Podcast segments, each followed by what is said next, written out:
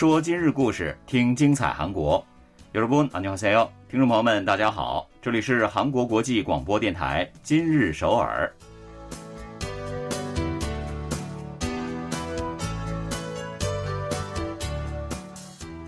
聚焦今日首尔，体会当下韩国，让我们带您走遍韩国的每个角落。让我们把最真实的韩国送到您的耳边。各位听众，大家好，我是主持人朴龙军。 听众朋友们，大家好，我是主持人立新，很高兴与您相会在今天的今日首尔。对于韩国人来说呢，SKY 也就是 Sky 啊，除了天空以外呢，还有一个大家都知道的含义，那就是韩国三所顶尖的高校。首尔大学、高丽大学和延世大学。嗯，没错哈，这三所高校绝对是大多数的高考生和家长们心目当中最佳的选择了。对，我听说呢，有些农村的地方哈，如果这个孩子考上了 Sky 的话，嗯，那么村里面人就会挂起条幅来隆重的庆祝，那是咱全村的骄傲的感觉哈哈。但是呢，日前呢就有调查机构发布了一些数据，就让很多人大呼：“哎，没想到。”那其实呢，我看了这个也是吃了一惊啊！是吗？它这个显示是去年有一千九百七十一名 Sky 学生啊，是中途离开了学校哦。这么辛苦考进去的学校，别人是拼了命都没能进去，他们就这么放弃了啊！其实呢，不只是 Sky 了啊，去年一年里呢，一共有九万七千多名大学生离开了自己就读的大学，这个数字呢，占到了在校生的百分之四点九呢。而这是自二零零七年开始公示相关的数据之后的一个最高值了。嗯，大学生中途辍学主要是有几个原因了啊，一个是自己主动退学，还有呢没有报到，还有呢有的是没有复学，有的是留级，还有开除的，以及超过授课年限的。其中呢占比最高的就是主动退学的。是的，那么问题又来了啊，从这些大学甚至是从名校退学的学生们，他们都干什么去了呢？嗯。那根据分析呢，他们中的大部分人都又去参加高考了。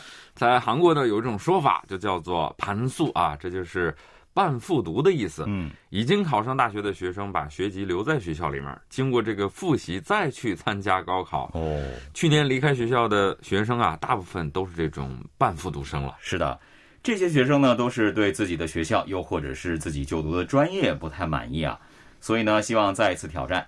那 Sky 的学生们呢，大部分再次挑战高考，就是希望能够考入医科大学。嗯，这这也是这些年就业难的一种体现了。是，考入医科大学就等于有了一份好的工作，再加上过去两年这个疫情的原因哈，大部分的学校采取的是线上授课，不少的新生对这种大学生活是很不满意的。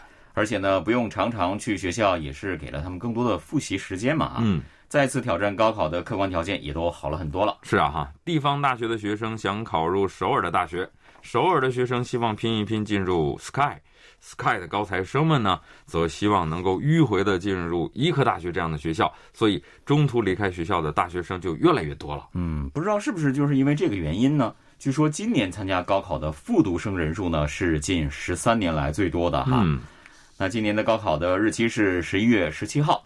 考生们呢，也都在最后的备战当中。那就让我们在这里先预祝，无论是应届生也好，还是复读生也好，都能够在考试当中取得最最理想的好成绩吧。好的，接下来呢，让我们一起走进今天的今日首尔，看看本期节目有哪些内容要和您分享呢？随着手机的全面普及，如今公用电话亭已经成为被遗忘的存在。站在十字路口的公用电话亭，是该被拆除，还是积极变身呢？人生最美夕阳红，越来越多的中老年人不愿意被年龄所束缚，纷纷走上 T 台，秀银发、秀风姿、秀阅历，秀出最美的自己。继部分餐饮店禁止儿童入内贴出无孩区告示之后，也有一些店家呢反其道而行之，欢迎儿童入内。这到底孰是孰非呢？四十四岁的孙大成啊，他是一位大田人，前两天送刚上小学的儿子去上学。在这个路上呢，他就看到了一个公用电话亭，瞬间就唤起了他年轻时的不少的回忆。嗯，其实跟他差不多年纪的人们都会有不少跟这个公用电话有关的回忆了。给家人朋友打电话要去电话亭，传呼机响了回电话也要去电话亭。那甚至不少人呢，这个爱的告白啊，也是通过公用电话亭来说出的。对，在很多复古的电视剧，比如说《请回答》系列当中，就会看到那种长长的排着队的在电话亭 前等着打电话的人们，对不对？那即使呢是在手机出现之后呢，也是有相当长的一段时间，因为手机话费太贵啊，所以呢这个公用电话。仍然是一个非常重要的存在。没错，不过到了二十世纪九十年代，哈，通信环境发生了很大的变化，使用手机的人是越来越多，而且呢，从二十一世纪初开始，智能手机的普及，更是使得这个公用电话的需求变得越来越少了。嗯，没错。那目前呢，韩国的手机普及率已经达到了百分之九十九了哈，智能手机的普及率呢也有百分之九十四呢。所以现在即使是在流动人口比较多的市内。也是很难找到公用电话亭了吧？没错，据公用电话运营公司 KT 透露，目前呢，每部公用电话每天的使用量平均只有三点六次，需求减少了，公用电话亭自然就跟着减少了。一九九九年，全韩国有十五万三千多部公用电话，那个是公用电话数值最高的一年了。嗯，那到了之后的二零零五年的时候呢，这公用电话就减少到了十二万八千部，到二零一零年啊，只剩下八万九千部了。运营公司有关人士也介绍说，今年的情况呢是，截止到五月份，已经拆除了两千部的公用电话，预计在下半年呢也将会拆除差不多的数量。嗯，按照这个速度进行的话，估计到明年的年初，全国将只剩下两万八千部公用电话了。是的，其实前几年呢，公用电话似乎在部队里还是比较常见的一个存在。嗯，但是呢，从二零一九年开始，部队里也是开始允许士兵们使用手机了。那公用电话呢，也就更没有立足之地了。嗯，因此呢，二零一九年，KT 还撤销了部队内部的八千四百台公用电话。其实不光是韩国哈，世界上很多的国家都在不断的拆除不再被需要的公用电话。那今年五月二十三日，美国纽约市就拆除了最后一个电话亭，并且把它送到了博物馆里。也许呢，会有听众朋友问啊，既然已经要成为进到博物馆里的东西了，为什么不干脆全都给拆掉呢？那实际上呢，要完全拆除公用电话亭，貌似还是需要比较长的时间的。对，首先是仍然有部分民众认为呢，公用电话是需要的啊。对于那些弱势阶层的人们来说，这个公用电话仍然是一个很重要的通信工具。而且呢，因为韩国的电信事业法规定，公用电话是电信运营商必须义务提供的一项电信普遍服务。是的，那所谓的这个电信普遍服务呢，指的就是。在任何人、任何地点都能够以承担得起的价格来享受电信服务，而且呢，业务质量和资费标准是要一视同仁的。这其中呢，就包括了公用电话，那这也是一种电信福利吧？嗯，这也是运营公司啊，即使承担着一年高达一百零九亿韩元的维护费，也是不能任意中断公用电话事业的一个原因了。嗯，没错啊。所以说呢，要想完全拆除公用电话亭。那就得先修改法律了。嗯，而这个也就促成了公用电话亭本身的一个变身哈。是，比如呢，首尔市今年六月就宣布将会改装一百五十个公用电话亭，作为电动两轮车更换电池的一个站点。是的，电动两轮车，尤其是物流用的这个车辆呢，是需要经常的充电，又或者是更换电池的。那有了这样的站点呢，就可以大大的缩短充电的时间。方便有需要的用户了。新冠疫情爆发之后，防疫呢是变得越发的重要，因此呢，有的公用电话亭就变身为喷雾空气消毒机，或者是空气质量测定机，是不是很神奇呢？真的很神奇啊！站进去以后转一圈就消毒完毕哈。那还有的电话亭呢是变身为提款机以及自动借书机啊，给居民们提供了更多的方便。嗯，那据说呢，目前在全国实现了各种各样变身的公用电话亭呢。已经有一千七百多个了，很多地方呢也已经成为了年轻人的热门打卡地呢。如果给公用电话亭附加上这些新的功能啊，是不是他们就不必从人们的生活中淡出，走进博物馆了呢？公用电话亭的命运将何去何从？就让我们边走边看吧。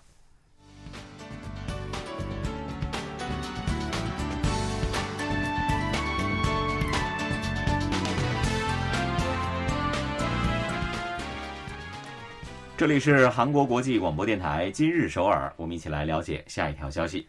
这个月十三号的下午，记者来到首尔龙山区的一家综合社会福利馆。那福利馆的大礼堂里呢，响着动感的电子音乐。二十四位中老年模特班的成员们正在落地镜前两人一组练习走台步。是的，没有听错，是中老年模特班哈。嗯，那这些模特练习生当中呢，老幺是一九七三年七零后啊。哇，那年纪最大的一位呢，是一九三八年出生的老大姐啊，平均年龄呢也都达到了七十一点五岁。那学员当中呢，龙山区的居民是最多的，但是呢，也是有从对面的瑞草洞还有京畿道果川远道而来的学员呢。嗯，如果不是真的喜欢模特课程，估计是下不了决心跑这么老远的 对路。呀、那成员当中，除了全职的主妇，还有以前是护士、幼儿园园长、个体户等等啊，职业经历也是千差万别的。没错。但是不管以前有过什么样的人生轨迹啊，那在这里呢，他们就都只有一个目标了，那就是在 T 台上继续走自己的人生道路哈。福利馆的模特班呢，这是免费的，但是有一个条件，只有五十岁以上的中老年人才可以报名啊。嗯，当然还需要有想成为模特的这个热情了、啊。对，六十一岁的崔香书跟两位高中同学是一起报了名。他说，虽然自己呢已经过了花甲之年，但是希望走出去的时候仍然是精神抖擞，所以特意来学习的。我觉得这个精神状态真是值得每一个人去学习哈。嗯，那他们在学习了一段时间以后呢，他又有了一个愿望了。如果以后能够成为老年模特，那就好了。嗯，这也是七十八岁的金针花的愿望啊。嗯他说，虽然我今年已经快八十了，但是通过学习模特课程呢，好像发现了自己的另一面。因此呢，他希望能够通过在 T 台上的挑战，活出真正的自己。我觉得一定可以的啊。嗯，现在呢已经是百岁时代了嘛，随着老年人口的增加呢，中老年模特的需求其实也在增加。在这种形势之下，很多大学的成人教育学院呢，也都开设了这样的老年模特教育课程。而像龙山福利馆这样的社区福利中心呢，也都是纷纷开设了相关的课程的。在照片墙上，你搜索一下带有中老年模特标签的帖子哈、会发现差不多有二十多万个。哇，韩国 SBS 电视台从一九九二年开始呢，就举办了这个超级模特选拔大赛。今年还特意新设了四十四周岁以上的竞争单元。嗯，不仅如此呢，还有的大学也开设了专门培养中老年模特的四年制的学士课程。哇！那首尔文化艺术大学的模特系主任李恩美介绍说，学习这个专业呢，有的是为家人辛苦了大半辈子，希望今后能够为自己而活的主妇；那也有退休之后想要开启人生第二幕的中年男性，也有梦想着从事和老年文化相关职业的人们。那他们呢，都是希望能够在 T 台上实现自己的愿望的。嗯，真是太酷了哈！对，现在的中老年人活的是越来越精彩。二零二零年呢，一个名叫阿泽西斯大叔们的一个专业老年模特队就诞生了啊。嗯这个模特队的队员啊，平均年龄超过了六十岁，同样也是来自各行各业。那这些帅大叔啊，最近真的是超级火的啊！嗯，他们呢，不光是进军了时装秀的表演，还拍了各种各样的广告啊，上各种各样的综艺啊，而且呢，在电视剧里也出镜了，甚至呢，还进军了在十几、二十几岁年轻人群当中超有人气的短视频平台。那玩起 TikTok 真的是得心应手啊！嗯，模特队的这个队长啊，六十六岁的李正宇，他说自己挑战老年模特是希望能开启真正快乐而有意义的第二人生。那五十七岁的队员呢，金在宇以前是一位焊接师哈，他已经穿了大半辈子的工作服了。嗯，他说了，自己的工作呢是名副其实的蓝领啊，所以呢，以前对于服装是根本不感兴趣的。但是自从成了模特，也慢慢的开始懂得选择更加适合自己的衣服了。哎呦，人靠衣装，马靠鞍啊！现在呢，他自己也觉得自己是个帅老头了。嗯，变成这个花样爷爷了哈。是，这些中老年模特说最开心的呢，还是做了这一行之后，有更多的机会跟年轻一代来进行沟通，嗯，向他们学习时尚，感觉自己也跟着变得年轻了。是啊，保持年轻的心态是最最重要的了。那关于中老年模特的人气呢？韩国大学心理学系教授林明浩分析说了，这是因为目前韩国中老年人越来越重视自己的感受了，也更加积极的去寻找真正的自我。是的啊，一直以来被传统的标准和想法所束缚的中老年人群呢，是越来越不在意他人的视线，只专注于自己的步伐。那他们呢，在人生的下半程上昂首挺胸，走出了 T 台的感觉，也走成了我们的榜样啊。还有什么能美过这抹夕阳红呢？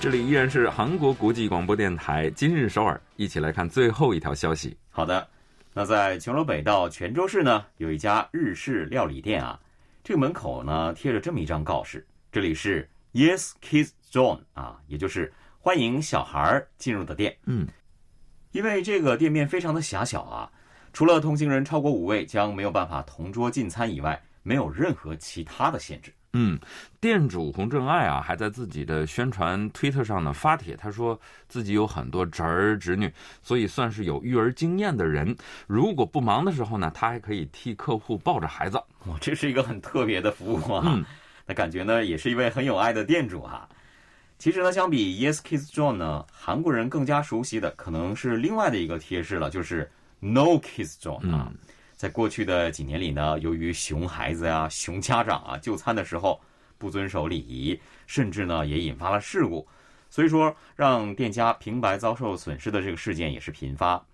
韩国部分的咖啡店啊、餐厅等等公共场合上呢，也是贴上了无孩区这样的一个标签，开始禁止儿童进入了。嗯，特别是一些被称为这个网红打卡地的热门餐厅啊、咖啡厅啊，更是纷纷的宣布店铺是无孩区。对，这无孩区的诞生，自然是会引发很多家长的不满了，嗯认为呢这是对儿童以及家长的歧视。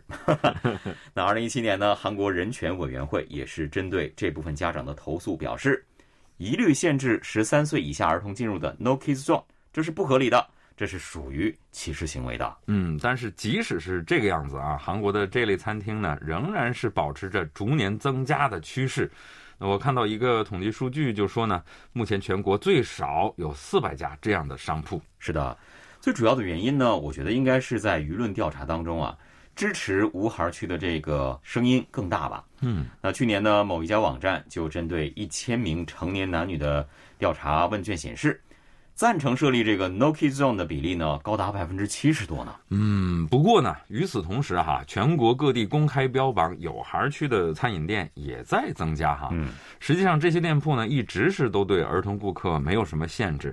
最近像刚刚提到的那家日式料理店一样，开始公开表示欢迎儿童入内的，是因为啊，有很多这些父母被无孩餐厅搞得有点战战兢兢了。是的，那首尔呢有一家咖啡店的老板就介绍说了啊，自己的店呢从来都没有限制过儿童入内，可是呢最近打电话来询问，哎，你们是否允许带着孩子进入呢？这样的人越来越多了啊。有一次呢，有一位妈妈就带着孩子，连门儿都没敢进啊，她站在外面呢，看了半天，想了半天啊，想知道这家店是不是也不欢迎儿童入内呢？嗯，这个的确是很矛盾的啊。公说公有理，婆说婆有理。因此呢，最近还出现了另外一种形态啊，Care Kids Zone，关照儿童区。家长可以带着孩子访问，但是家长需要特别注意，不要给他人带来负担，影响其他人的消费体验。嗯，这算是一个很好的中立的感觉啊。嗯，那京畿道河南市的一家早午餐咖啡店呢，就将店铺整体分为了五二区还有关照儿童区。这家店的老板表示说，虽然呢也曾经想过把整个店都设为无孩区，但是呢也考虑到还是有很多想要带着孩子来的顾客，所以呢就选择了这种折中的方案哈。也不知道这种方案是不是能够比较完美的解决该有孩儿还是不得不无孩儿的这么一个问题也啊。是吧哈，毕竟呢，好好听话，那就不能叫熊孩子，是不是？那有趣的是呢，最近在韩国啊，不光是有 No Kids Zone，还出现了各种各样的 No Zone。嗯，比如说之前釜山某咖啡店贴出了 No Youth Zone，它这个标签的意思是呢，附近的高中生啊，在店里面会吸烟呐、辱骂店员，所以他们拒绝这些高中生入内。嗯，是。那这件事呢，也是在当地引发了热议的哈。那另外呢，釜山大学附近有一家酒吧也是很勇敢啊，他们呢是以教授们压榨学生为理由，表示要无教授区。哇，那后来呢，遭到了釜山大学教授协会的抗议，所以他们才把这个牌子摘下来。嗯我觉得这个真的是有可能会受到学生的欢迎吧。嗯，还有哈，no study zone 啊哦，禁止把这个咖啡店当做自习室的这种咖啡店哈。嗯 No YouTuber zone 啊哦，禁止博主们来店里面直播这样的店哈。嗯嗯，首尔的一家野营场呢，还以四十岁以上的顾客常常会因为饮酒过量，在营地里面大声喧哗啊，给其他的野营的客人造成极大的不便为由，就设立一个无中年人区啊，也是引起了很多的议论呢。看来以后上街出门得好好看一看，这个无什么什么区是不是属于自己的？嗯，那其实呢，您对于刚刚提到这些现象又是怎么看的呢？那如果 say no 是歧视的话，说 yes 又会招致麻烦，那么大家都 care 一下，互相照顾一下，互相关照一下，就能够解决问题吗？那您是怎么想的呢？